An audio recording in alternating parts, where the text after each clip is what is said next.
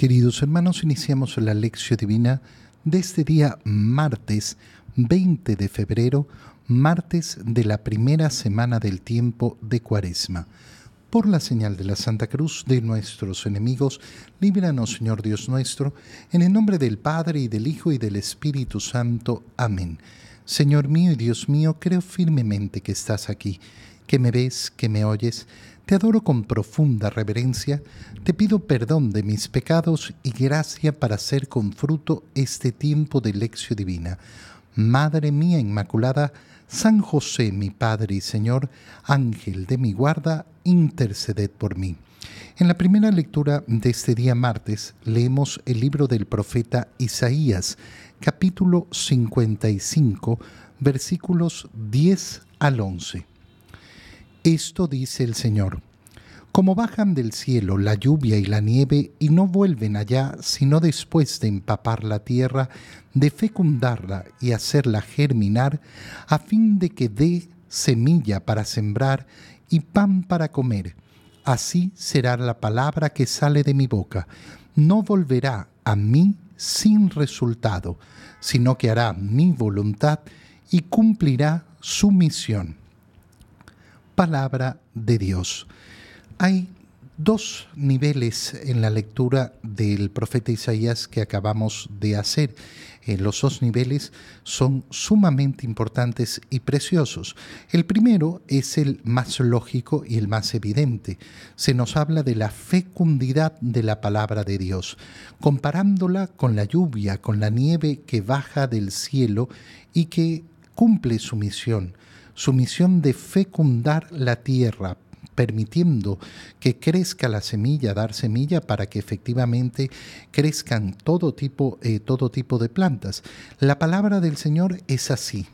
La palabra del Señor es eficaz. La palabra del Señor produce lo que está destinada a producir en aquellos que permiten efectivamente eh, que esa palabra entre. Oye, mm, puede llover, sobre un lugar determinado, pero si ese lugar no está preparado para que eh, ese, esa agua produzca frutos, entonces no los producirá. Pero la palabra de Dios tiene efectivamente toda la potencia de producir lo que debe producir, así como el agua, la lluvia, la nieve, tienen todas las propiedades necesarias para producir los frutos, para producir el crecimiento. ¿De qué va a depender? No de la eficacia del agua, no de la eficacia de la palabra, sino de dónde cae, dónde es recibida. Esto nos hace reflexionar inmediatamente sobre esa parábola de la semilla que nos ha dado nuestro Señor Jesucristo. Y la semilla va cayendo, va cayendo por diferentes lugares. ¿Dónde va a estar efectivamente la eficacia de esa, eh, de esa semilla? En el lugar donde cae. Fijémonos en lo bonitas que son las palabras del profeta Isaías. Como bajan del cielo la lluvia y la nieve y no vuelven allá. ¿De dónde bajan? Bajan eh, eh, efectivamente del cielo, sino después de empapar la tierra, de fecundarla y hacerla germinar.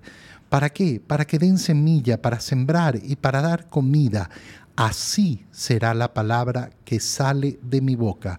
No volverá a mí sin resultado.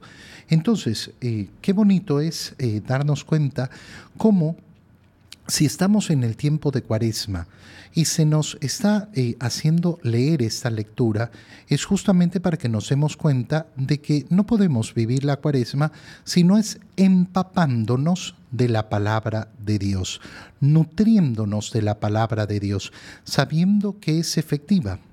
A veces nos ocurre que podemos leer la palabra de Dios y no entenderla. Oye, eh, lógicamente que tenemos que hacer el esfuerzo por entenderla, por profundizarla, pero no todas las veces ocurre. A veces nos enfrentamos a la lectura y no, no sabemos qué es lo que se nos está diciendo. Aún cuando eso sucede, no deja de ser eficaz. Aún cuando eso sucede, no deja de ser eficaz. Qué bonito es pensarlo, por ejemplo, en la Santa Misa. Oye, yo voy a la misa y puede que eh, algún factor me haga distraerme. Pienso, por ejemplo, en esos papás que llevan a sus niños como deben hacerlo, no dejándose eh, eh, llevar por las ideas del mundo. Ay, no, saque a los niños, póngalos en un lugar especial. No, llevan a sus hijos. No puedo poner toda la atención que quisiera a la palabra. No te preocupes. La palabra sigue siendo eficaz. Sigue siendo eficaz. Si tú te has puesto ahí para escucharla, aunque haya tantas deficiencias en mí para escucharla con atención, para comprenderla, para saborearla, para que efectivamente eh, produzca todo lo que tiene que producir, lo producirá, lo hará. Cuando una persona decide efectivamente voy a leer todos los días un poco la palabra de Dios y va haciendo una lectura ya sea desordenada o una lectura sistemática, bueno, irá entendiendo todo, todo, todo, todo lo que se dice. No, no lo irá entendiendo todo, eh, irá entendiendo parte. Esto va a ser sumamente importante para darnos cuenta del segundo nivel al cual se refiere eh, el profeta Isaías y que es la palabra vista no como esa palabra profética que ha sido anunciada por Dios a los profetas, sino el mismo verbo de Dios. ¿Por qué? porque nosotros aplicamos estas palabras que hemos leído relacionadas con la venida del Mesías, la venida del Salvador. Y entonces, claro, recordamos las palabras con las que inicia el Evangelio de San Juan. El verbo de Dios se hizo carne.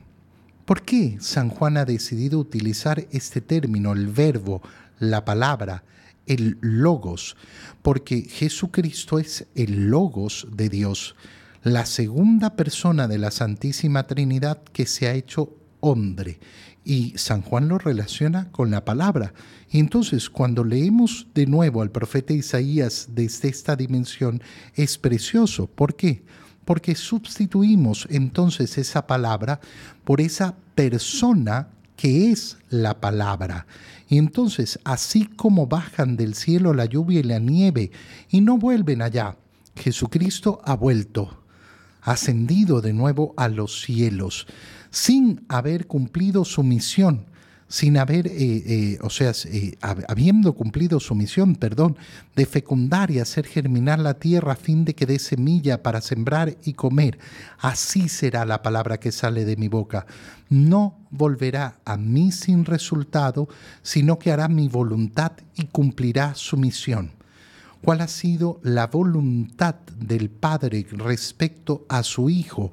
Que el Hijo diera la vida por nosotros y ha cumplido su misión y no ha vuelto, no ha ascendido a los cielos hasta cumplir esa misión. Entonces, lógicamente, eh, vemos la eficacia de la acción de Cristo. Cristo ha venido para salvarnos. Es la palabra de Dios hecha carne, el verbo de Dios hecho carne, y su misión ha sido eficaz. ¿Qué sucede además? que llevamos esto a una dimensión muchísimo más profunda. Nosotros nos enfrentamos a la palabra de Dios a través de las sagradas escrituras, sí. Y por eso tiene una fecundidad tremenda leer el Antiguo Testamento, sí. Pero todavía se vuelve mucho más fecundo leer el Nuevo Testamento y leer los Evangelios porque, ¿por qué? Porque son las palabras de ese verbo hecho carne es decir, que Dios ya no nos ha hablado a través de mensajeros, a través de profetas, sino a través de su propia boca, que se ha hecho hombre. Y por eso tiene una connotación distinta. Por eso en la Santa Misa, después de leer el Evangelio, no decimos palabra de Dios como en las, eh, en las otras lecturas, sino palabra del Señor para distinguir esa diferencia. Pero todavía más. Así como es más efectiva y más profunda esa lectura del Evangelio, resulta que ese mismo verbo de Dios, esa palabra de Dios que se ha hecho carne, se ha entregado por nosotros a través de la Eucaristía. Y la Eucaristía recibida en condición digna siempre es eficaz. Recibida en condición digna, no recibida en pecado. Recibida en condición digna siempre es eficaz. Y esto va a ser importantísimo porque así como decíamos, oye, a veces leo y no, no, no comprendo todo, pero la palabra es eficaz. La palabra está produciendo lo que debe producir. Esto es lo que nos ha dicho el Señor. Bueno, resulta que esa palabra de Dios hecha hombre, entregada a nosotros en la comunión, siempre es eficaz también. Y por más que yo comulgue y sienta que no sucede nada, que no, no ocurre nada, es eficaz, está produciendo lo que debe producir, lo que Dios ha querido que produzca. Qué precioso es eso. Porque imagínate una persona que dice, no, es que yo no comulgo porque no siento que cambia nada en mí, que se produce nada en mí. Si no tienes que sentirlo, tienes que creer en la palabra del Señor.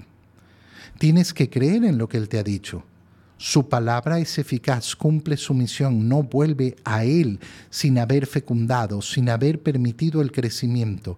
Y por eso, aunque yo no sienta absolutamente nada, sigo recibiendo la comunión, porque confío en la palabra del Señor. Sé que esa palabra es efectiva, que cada comunión que recibo está produciendo lo que debe producir, la transformación de mi ser. En el Evangelio, leemos el Evangelio de San Mateo, capítulo 6, versículos 7 al 15. En aquel tiempo Jesús dijo a sus discípulos, Cuando ustedes hagan oración, no hablen mucho, como los paganos, que se imaginan que a fuerza de mucho hablar serán escuchados. No los imiten, porque el Padre sabe lo que les hace falta antes de que se lo pidan. Ustedes pues oren así. Padre nuestro que estás en el cielo, santificado sea tu nombre, venga tu reino, hágase tu voluntad en la tierra como en el cielo. Danos hoy nuestro pan de cada día, perdona nuestras ofensas, como también nosotros perdonamos a los que nos ofenden. No nos dejes caer en tentación y líbranos del mal. Si ustedes perdonan las faltas a los hombres, también a ustedes los perdonará el Padre Celestial. Pero si ustedes no perdonan a los hombres, tampoco el Padre les perdonará a ustedes sus faltas. Palabra del Señor. El día miércoles pasado, miércoles de ceniza, leímos este, eh, este Evangelio omitiendo la parte que acabamos de leer. Estamos en el capítulo 6 de San Mateo, estamos en el Sermón de la Montaña. ¿Y qué hemos leído el miércoles de ceniza? Cómo el Señor habla de las obras de justicia, de las obras de piedad, de no practicarlas preocupados de que los vean los hombres, sino preocupados de que me ve el Padre preocupado de eh, la recompensa que voy a recibir no en el mundo, no de parte de los hombres, sino del de parte del Padre que ve en lo secreto. Y esas tres obras de justicia, esas tres obras de piedad que nos hablaba el Señor, ¿cuáles son? La limosna, la oración y el ayuno. Estas tres. Y estos tres son los pilares, los pilares de la cuaresma. Si una persona te pregunta, bueno, ¿y qué, qué, es lo que hay que hacer en cuaresma? En cuaresma hay que intensificar nuestra limosna, nuestra caridad, nuestra oración y nuestro ayuno.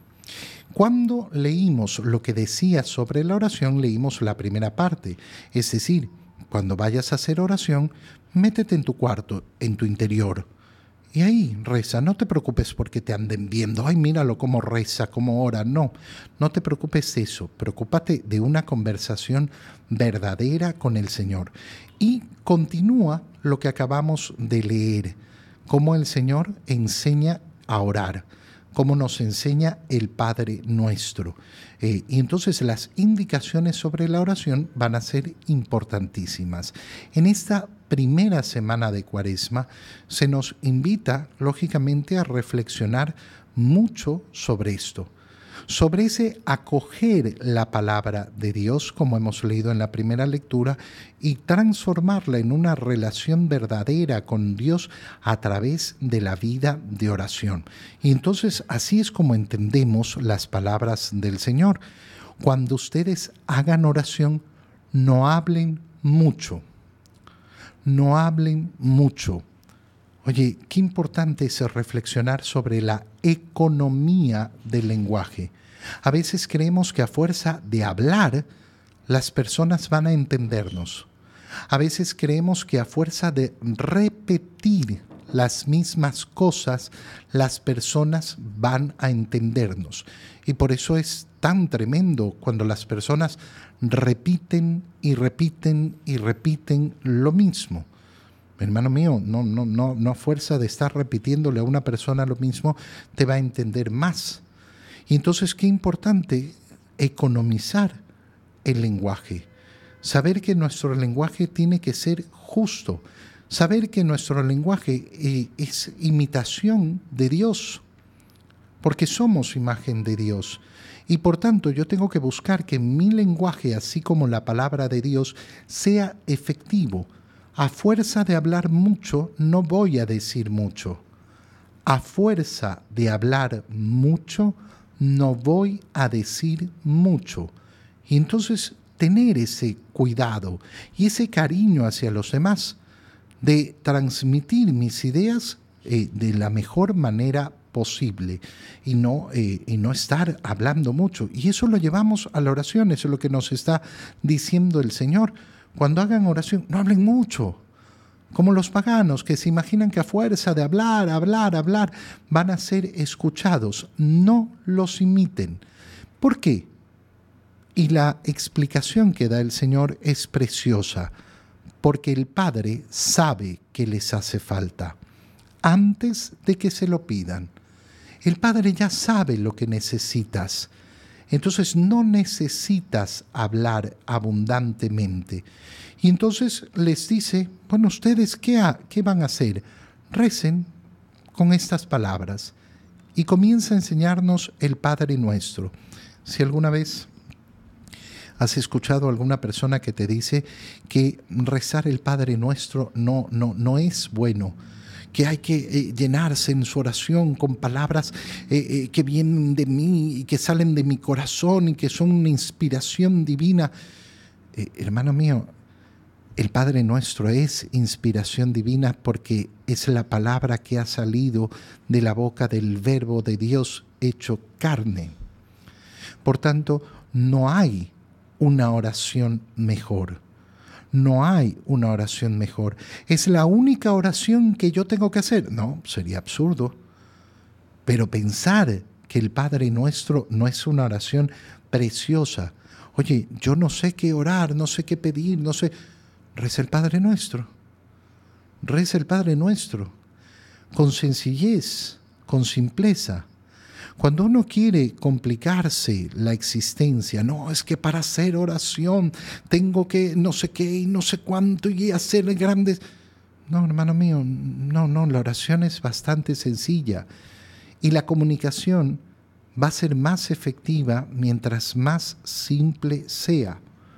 Si yo busco comunicarme de una manera complicada, no, no, no voy a lograr una comunicación efectiva.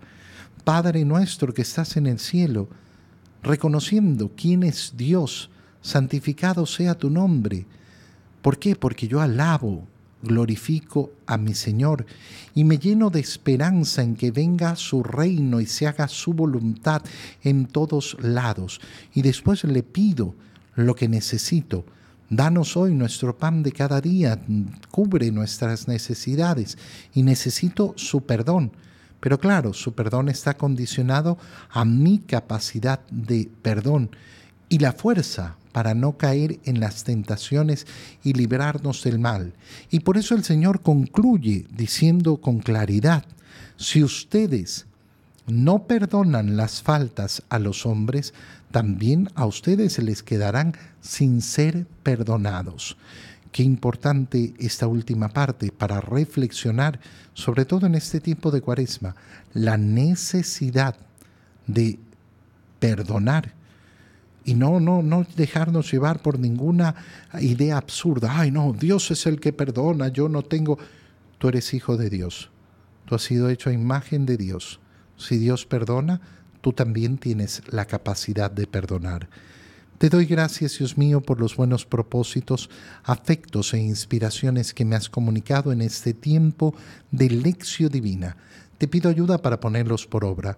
Madre mía Inmaculada, San José, mi Padre y Señor, Ángel de mi guarda, interceded por mí.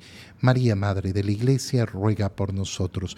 Queridos hermanos, reciban mi bendición en el nombre del Padre y del Hijo y del Espíritu Santo. Amén. Un muy feliz día para todos.